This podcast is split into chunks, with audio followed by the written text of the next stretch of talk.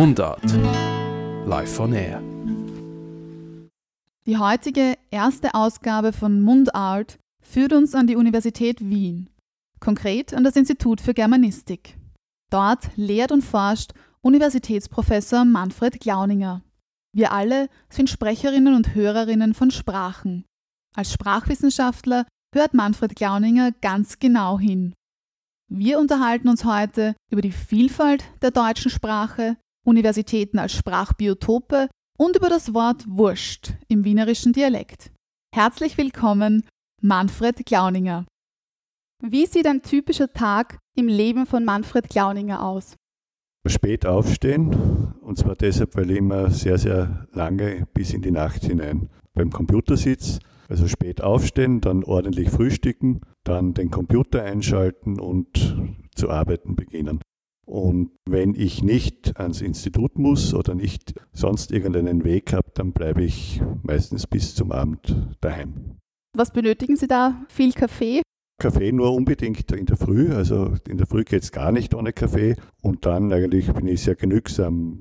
Musik ist wichtig. Auch beim, beim Arbeiten, auch zwischendurch immer wieder YouTube-Videos schauen. Internet ist ganz entscheidend. Welche Musik stimmt Sie da ein auf Ihre Tätigkeit?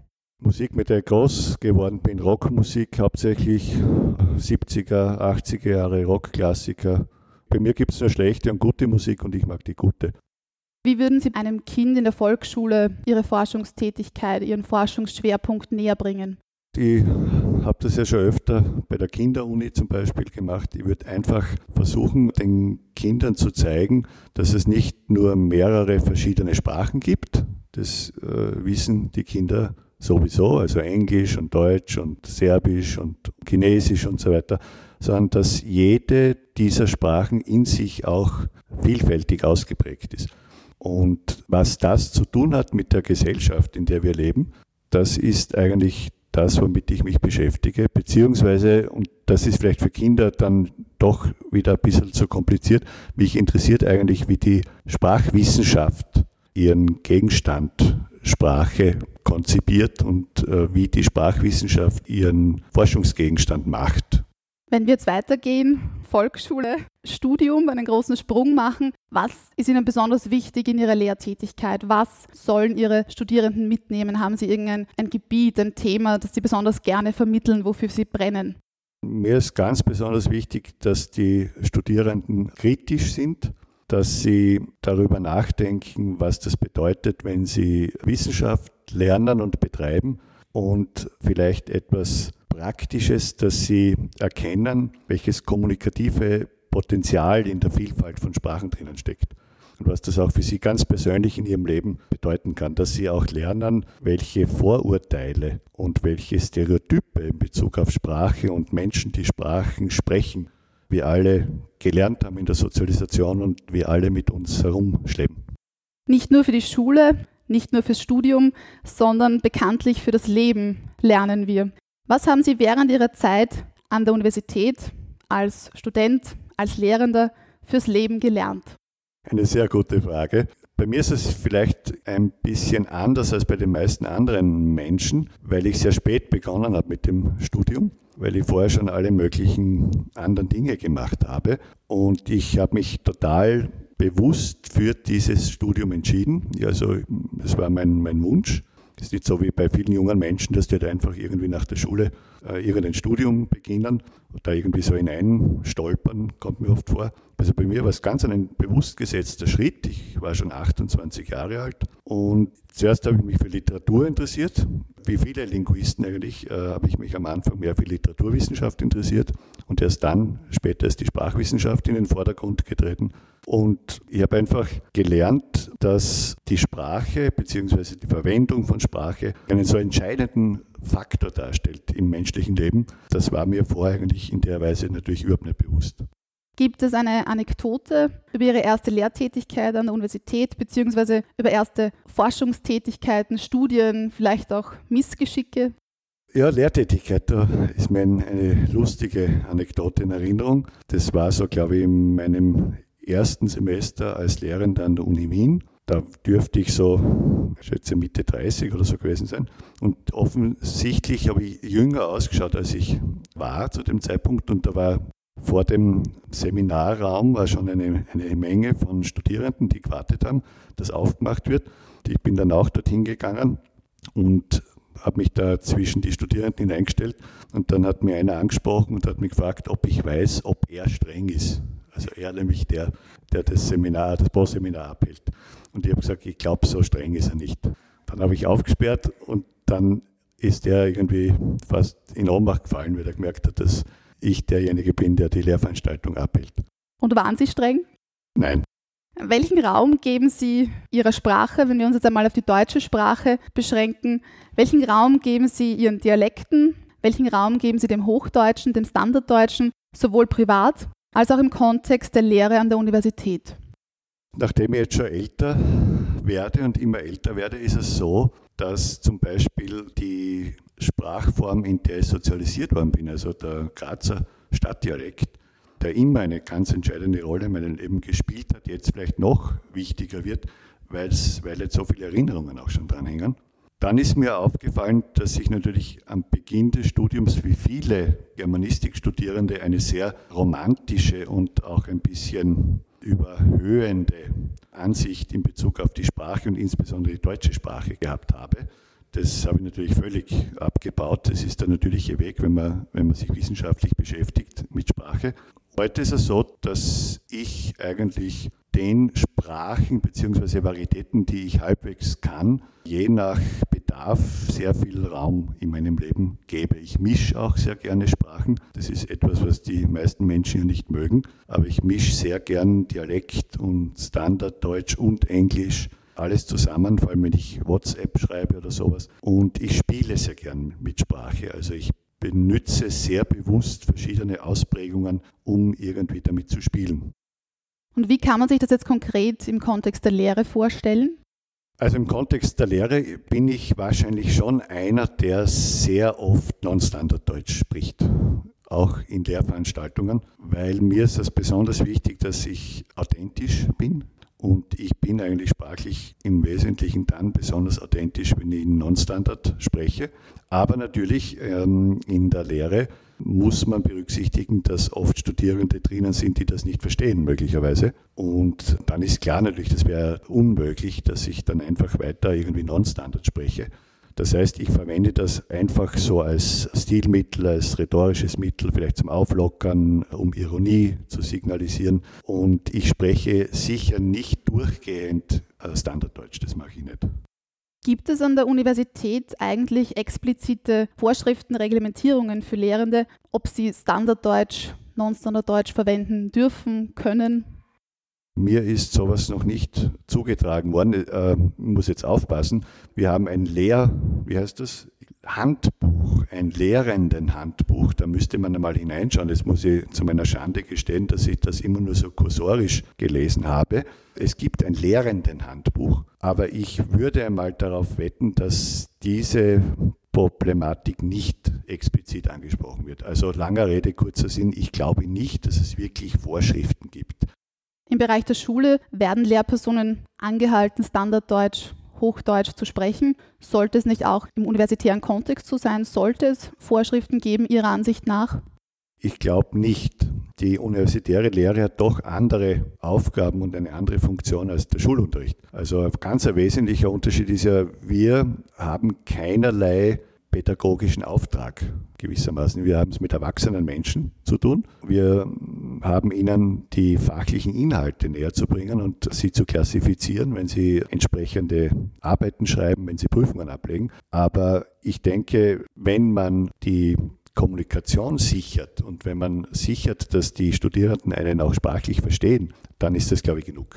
Also ich denke, da eine explizite Vorschrift zu erlassen, würde eher kontraproduktiv finden. Und die zweite Frage ist ja auch jetzt in Bezug auf die Schule, wer kontrolliert das? Was passiert denn, wenn eine Lehrerin das nicht macht? Es gibt ja keine Sprachpolizei in der Schule. Es könnte höchstens ein Kind vielleicht einmal eine Bemerkung abgeben. Mir kommt vor, dass solche Vorschriften immer so ein bisschen so Alibi vielleicht auch sind. Ich glaube, das kann man nicht wirklich kontrollieren und nicht wirklich sanktionieren. Passend zum Thema Sprachgebrauch an der Universität möchte ich nur eine Aussage eines Probanden, einer Probandin aus meiner Diplomarbeit zitieren. Sprache ist für mich etwas sehr Persönliches. Diese muss und soll nicht um jeden Preis versteckt werden. Man darf schon hören, woher wer kommt. Hört man in Ihren Lehrveranstaltungen, in Gesprächen mit Studierenden, woher diese kommen? Natürlich, also das hat mit meinem Beruf zu tun. Ich als Soziolinguist, ich als jemand, der sich spezialisiert auf die Variation der deutschen Sprache, ich muss das ja hören. Also wenn ich das nicht hören würde, dann äh, hätte ich meinen Beruf verfehlt wahrscheinlich. Also ich traue mir tatsächlich zu, dass ich in Österreich, ich komme da nochmal darauf zurück, dass ich in Österreich bei Studierenden, auch wenn sie standardnahe sprechen, relativ schnell zumindest das Bundesland erkenne, wo die Studierenden her sind. In Deutschland ist das übrigens nicht der Fall. Wenn ich in Deutschland in einem universitären Kontext mit Studierenden zu tun habe und die alle auch entsprechend standardnah sprechen, dann kann man bei dieser Gruppe von jungen Menschen mit hohem Bildungshintergrund, wie man so schön sagt, kann man in Deutschland immer schwerer feststellen, wo die herkommen. Das ist ein sehr interessantes Phänomen, das zeigt, dass die Sprachdynamik in Deutschland und in Österreich unterschiedlich weit vorangeschritten ist. In Deutschland scheint da schon ein Ausgleichsprozess, zumindest bei dieser sozialen Gruppe, ziemlich weit vorangeschritten zu sein. Kann man nur noch annehmen, dass in diversen Lehrveranstaltungen Dialekt, Non-Standarddeutsch von Studierenden gesprochen wird oder doch vermehrt Hochdeutsch? Ich stelle immer wieder fest, dass durchaus Dialekt gesprochen wird oder dialektnahe Umgangssprache gesprochen wird, vor allem wenn die Studierenden aus den Bundesländern sind und wenn sie untereinander kommunizieren. Also wenn man ihnen Raum gibt für, für Diskussion, wenn man sagt, ja, ich gebe euch jetzt einen Input und jetzt diskutiert ihr mal zehn Minuten in Dreier- oder Vierergruppen, wenn man da so ein bisschen durchgeht und die Ohren offen hält, dann merkt man, dass nach wie vor nicht wenige dialektal miteinander kommunizieren. Was anderes ist, scheint mir, wenn da zum Beispiel eine Wienerin oder ein Wiener dabei ist in so einer Gruppe, dann merkt man manchmal tatsächlich, dass auch die Studierenden aus den Bundesländern vielleicht weniger ausgeprägt dialektal sprechen. In persönlichen Gesprächen mit Studierenden habe ich persönlich immer erlebt, dass die Hochsprache, das Hochdeutsch, immer als etwas fast Mystisches, als etwas ja, Unerreichbares klassifiziert wird. Da muss ich mich bemühen, da muss ich mich anstrengen, dass mein Dialekt ja nicht irgendwie dazwischenkommt, rauskommt. Und der Dialekt ist irgendwie so, so wie das Triebhafte in der freudschen Terminologie. Würden Sie dieser psychologischen Deutung zustimmen?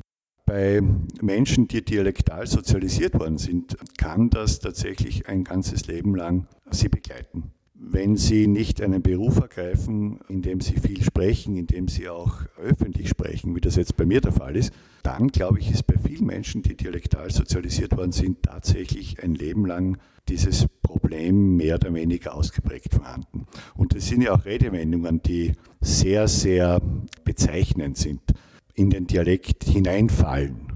Also wie wenn es ein Unfall wäre. Ja? Also man versucht jetzt irgendwie schön zu sprechen und dann fällt man trotzdem plötzlich wieder hinein oder man verfällt in den Dialekt und so weiter. Sie lehren aktuell am Institut für Germanistik der Universität Wien. Gibt es Ihrer Ansicht nach eine Art Unilekt, Unislang? Und wie würde dieser aussehen oder sich anhören? Ich glaube, das ist nach wie vor sehr differenziert. Ich glaube zum Beispiel, dass die unterschiedlichen Teildisziplinen der Germanistik auch unterschiedliche Kommunikationskulturen darstellen. Mir ist auch öfter von Studierenden berichtet worden, dass in literaturwissenschaftlichen Lehrveranstaltungen der Sprachgebrauch viel rigider klassifiziert wird, also dass sie sogar schon angehalten worden sind, zum Teil sehr unfreundlich dazu angehalten worden sind, dass sie gefälligst Standarddeutsch sprechen sollen. Das ist bei uns an der Uni Wien, an der Germanistik, bei den Linguistinnen und Linguisten sicher nicht der Fall. Das hat einfach damit zu tun, dass wir fast alle Soziolinguisten sind, mehr oder weniger. Und für uns die Variation der Sprache und insbesondere auch der deutschen Sprache unser tägliches Brot ist gewissermaßen. Und wir würden überhaupt nie auf die Idee kommen, dass wir was Negatives im Dialektsprechen sehen. Sonst ist es halt so wie bei allen beruflichen Sphären, es gibt so eine Art, eine Art Fachjargon, würde ich mal sagen, in der Interaktion, vor allem in so in halb offiziellen Situationen, Besitzungen und so weiter. Und in Bezug auf die Kommunikation mit den Studierenden ist es sehr ambivalent. Das ist dann auch nach meiner Beobachtung so, dass bei uns Linguistinnen und Linguisten sehr oft auch dialektal kommuniziert wird, in Sprechstunden oder am Gang. Und je nach Situation und je nach Gesprächspartner kann man natürlich blitzschnell auch wieder standardnah kommunizieren. Aber dass man jetzt sagt, eine Unisprache, ich glaube, das wäre zu verallgemeinernd. Die Universität ist ein so komplexes Biotop, da existieren so viele Sprachformen. Ich glaube nicht, dass man das so verallgemeinern kann. Vertreten Sie die Ansicht, dass man wissenschaftliche Inhalte genauso präzise und genauso klar auch im Dialekt vermitteln könnte? Das ist lustig. Ich habe am letzten Samstag in Innsbruck ein Blogseminar gehabt und da haben wir genau das diskutiert. Faktum ist, dass ihnen im Dialekt einfach eine bestimmte Terminologie fehlt. Und man kann dann beobachten, obwohl man diese Begriffe lautlich dialektal theoretisch artikulieren könnte, macht man das nicht, sondern switcht dann vom Dialekt weg. Das heißt, linguistisch gesehen müsste ich jetzt sagen, man könnte alles auch dialektal ausdrücken. Das ist ein, so ein, so ein Grundcredo in der Linguistik. Man kann praktisch alle Inhalte mit allen Sprachformen eigentlich ausdrücken, kommunizieren. Aber ich glaube einfach, dass Tradieren von bestimmten inhaltlichen Domänen in bestimmten Varietäten, dass das dazu führt, dass wir da gar nie auf die Idee kommen oder dass uns das tatsächlich schwerfällt. Ich merke es bei mir selber auch. Also, das wäre ein Beispiel. Solche Begriffe wie Morphem oder Phonem oder sowas, die könnte man auch dialektaler irgendwie artikulieren, aber das macht man nicht. Ja? Das ist einfach eine Sphäre, die in der Varietät Dialekt einfach nicht vorgesehen ist. Umgekehrt, Sie dürfen nicht vergessen, wenn Sie ein traditionelles Dialektkonzept vertreten, dann haben solche Basisdialekte, wie man sich das so konzipiert hat früher, oft im, im Bereich des landwirtschaftlichen Arbeitens viele, viele Begriffe, die Standardsprache nicht kennt. Ich möchte noch ganz kurz bei dem Thema bleiben. Im Wienerischen, im Wiener Dialekt gibt es das Wort Wurscht. Der Ausdruck bedeutet ja etwas Ähnliches wie egal, aber doch nicht ganz das Gleiche. Wurscht hat irgendwie für mich persönlich mehr Nachdruck. Was verändert sich durch die Verwendung des Dialekts? Was, was macht das mit unserer Sprache? Was macht das mit dem Inhalt? Das Wesentliche ist, dass eine Kontextualisierung einsetzt. Jede Sprache und jede Varietät einer Sprache ist verknüpft in unserem Bewusstsein mit bestimmten Wissensbeständen. Wissen und Anführungszeichen, also das ist jetzt kein wissenschaftliches Wissen, sondern das ist ein Wissen, das wir im Laufe der Sozialisation erwerben. Es sind viele Stereotype, viele Emotionen, viele Ideologeme, Einstellungen und so weiter. Das speichern wir in unserem Bewusstsein in Verbindung mit bestimmten Erscheinungsformen von Sprache und mit den Gruppen, die diese Erscheinungsformen verwenden. Und das bedeutet, immer dann, wenn das in unserem Bewusstsein ist, ein bestimmter Dialekt oder die Hochsprache oder eine Fremdsprache, dann rufen wir in unserem Bewusstsein bestimmte Ausschnitte aus diesem Wissensbestand hervor. Und die bilden einen Kontext, darum nennt man das Kontextualisierung. Und das heißt, wir gehen ja davon aus, dass Inhalte in der Kommunikation erst dann, Anführungszeichen, richtig verstanden werden, wenn man den Kontext berücksichtigt. Und wenn jetzt bei Wurscht die Kontextualisierung über Wienerisch funktioniert, das heißt alles, was ich über Wienerisch weiß, tritt partiell in mein Bewusstsein, dann bildet das eben einen bestimmten Kontext, der das Gewisse, was Sie gesagt haben, dieses gewisse Zusätzliche, dieses Extra ausmacht. Egal hat nicht diese Kontextualisierungsqualität. Bei Wurscht, bei Wienerisch kommt bei Ihnen vielleicht dazu, das ist irgendwie auch witzig, das ist ironisch, da kommt vielleicht der, der Mundel plötzlich ins Bewusstsein, irgendeine Figur, die so spricht. Und das macht dann das, das Besondere aus. Aber die deutsche Sprache ist ja unglaublich vielfältig. Wir haben Fachsprachen, wie wir schon gesagt haben, Gruppensprachen, Sondersprachen, Technolekte. Jetzt frage ich mich teilweise, ist diese unglaubliche Heterogenität überhaupt noch funktional? Der springende Punkt ist, dass die meisten Menschen bei weitem nicht alle und auch gar nicht wahnsinnig viele verschiedene Erscheinungsformen der deutschen Sprache im Bewusstsein haben. Wir Wissenschaftlerinnen und Wissenschaftler, die wir uns damit beschäftigen, wir glauben oft fälschlicherweise, dass alle Menschen dieses ganze Repertoire in ihrem Bewusstsein haben. Wenn wir Umfragen machen und wir stellen den Menschen die Frage, welche verschiedenen Formen der deutschen Sprache kennst du, dann kommen meistens nur zwei. Eines nennen die Menschen Dialekt und das andere nennen sie Hochdeutsch. Und dann muss man schon nachbohren, dass da noch irgendwas kommt. Also die Frage würde ich so beantworten, ich glaube, den meisten Menschen sind so viele unterschiedliche Formen der deutschen Sprache gar nicht im Bewusstsein. Und ich glaube, dass sie auch deshalb gar nicht so wahnsinnig viele Probleme damit haben. Das ist eine kleine Gruppe in der Gesellschaft, die sich dieser Heterogenität tatsächlich bewusst ist. Schade eigentlich. Ja, es könnte auch eine Überforderung sein. Also wie Sie gesagt haben, wir dürfen nicht vergessen, dass Komplexität per se ist nicht unbedingt immer ein Vorteil. Komplexität muss auch immer wieder reduziert werden. Abschließend möchte ich nochmal zu Ihrer wissenschaftlichen Forschungstätigkeit zurückkommen. Goethe soll gesagt worden haben, alles Gescheite ist schon gedacht worden. Man muss nur versuchen, es noch einmal zu denken. Was ist in der Sprachwissenschaft noch unerforscht oder sagen wir mal zu wenig erforscht?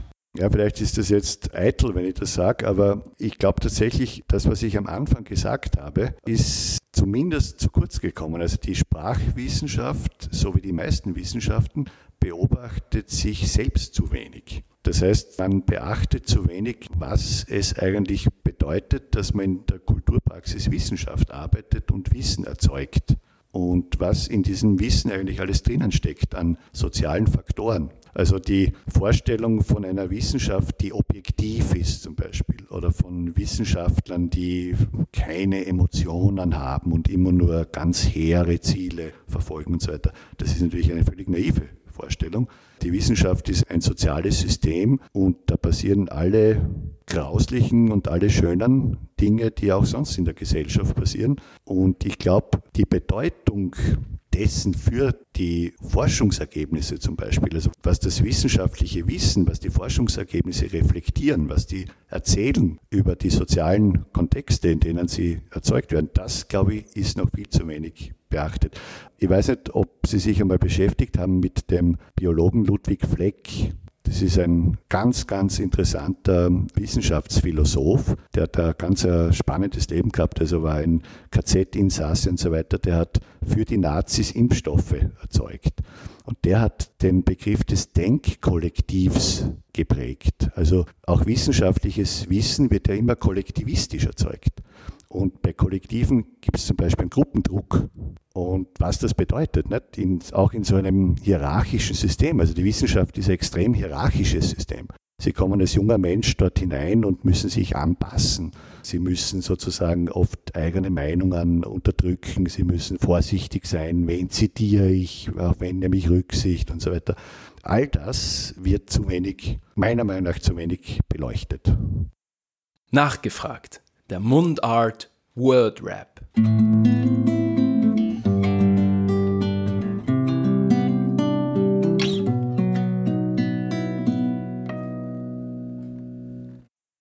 Manfred Glauninger als Emoticon. Ein Nerd mit einer dunklen Brille und einem Hut oder einer Kappe. Meine schönste Erinnerung an die Studienzeit. Das Treffen rund um den Kaffeeautomaten vor der Unibibliothek in Graz was ich zuletzt das erste Mal gemacht habe. Zumindest teilweise bei meinem Handy was eingerichtet. Und zwar WhatsApp ist ausgefallen und ich war total verzweifelt. Und mit Hilfe einer Anleitung von einem Kollegen habe ich mir dann übers Internet selber helfen können und habe das wieder reparieren können. Da war ich ganz stolz. Meine Lieblingssprache bzw. mein Lieblingswort ich mag Englisch sehr, sehr gern. Das hat damit zu tun, weil ich eben als Kleinkind schon mit englischsprachiger Musik so viel in, äh, zu, in Berührung gekommen bin und deshalb habe ich bis zum heutigen Tag zu Englisch eine sehr emotionale Beziehung und sehr persönliche Beziehung. Also Englisch mag ich sehr gern. Es beflügelt mich sprachlich, wenn? Wenn ich gute Musik höre. Liebeserklärung im Hochdeutschen oder im Dialekt? Übrigens, das ist eine sehr interessante Frage. Man kann im Dialekt nicht Ich liebe dich sagen. Das ist ein Rätsel, das bis heute nicht geklärt ist. Man behauptet immer, der Dialekt ist die emotionale Ebene, aber das Emotionalste überhaupt, der Liebeserklärung, kann man nicht im Dialekt verfassen. Also ich liebe die oder sowas, das kann, kann man nicht sagen. Ja? Das geht nicht. Ich hab die gern, kann man sagen, aber das ist zu wenig. Also muss man sagen, ich liebe dich, wenn man Deutsch spricht. Das ist eigentlich sehr, sehr interessant. Ich habe oft schon darüber nachgedacht, warum das so ist. Das ist tatsächlich ein, ein Rätsel. Auch da bin ich auch schon in der englischen Sprache unterwegs gewesen. Das hat aber auch damit zu tun, dass die Person, der ich das gesagt habe, English Native Speaker war. Meine Inspirationsquelle? Der Kontakt mit den jungen Menschen, mit den Studierenden, das tut mir wahnsinnig gut und auch da wieder die Musik. Die wissenschaftliche Arbeit damals unterschied sich gegenüber der heutigen vor allem durch. Heute ist alles viel strukturierter, oft zu strukturiert, viel organisierter. In meiner Studienzeit war das noch viel chaotischer. Mein Ratschlag an mein 20-jähriges Ich? Versuch so weit wie möglich authentisch zu bleiben und mach irgendetwas, das außer dir sonst niemand macht. Eine berühmte Persönlichkeit, lebendig oder tot, die ich gerne treffen möchte? John Lennon. Und meine letzten Worte sollen sein? Das ist immer so eine Frage. Hm, spontan. Super was.